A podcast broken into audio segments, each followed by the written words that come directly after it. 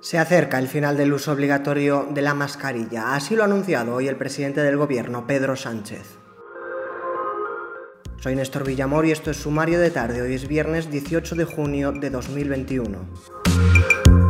El presidente ha convocado un Consejo de Ministros extraordinario para el próximo jueves. En esta reunión se propondrá que no sea obligatoria la mascarilla en espacios libres desde el sábado 26 de junio.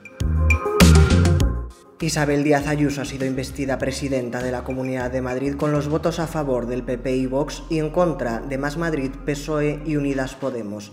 Ayuso gobernará en solitario durante dos años en esta breve legislatura que acaba de comenzar, acortada por el adelanto electoral.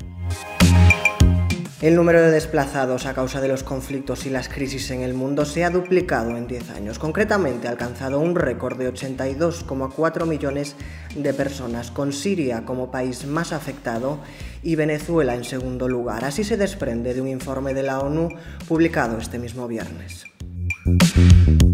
Y el primer libro infantil de Meghan Markle ha llegado al número uno de la lista de bestsellers de The New York Times para libros infantiles ilustrados.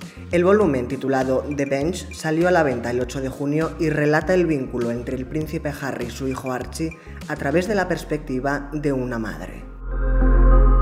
Esto es todo por hoy. Tienes estas y otras noticias en theobjective.com. Nos vemos el lunes.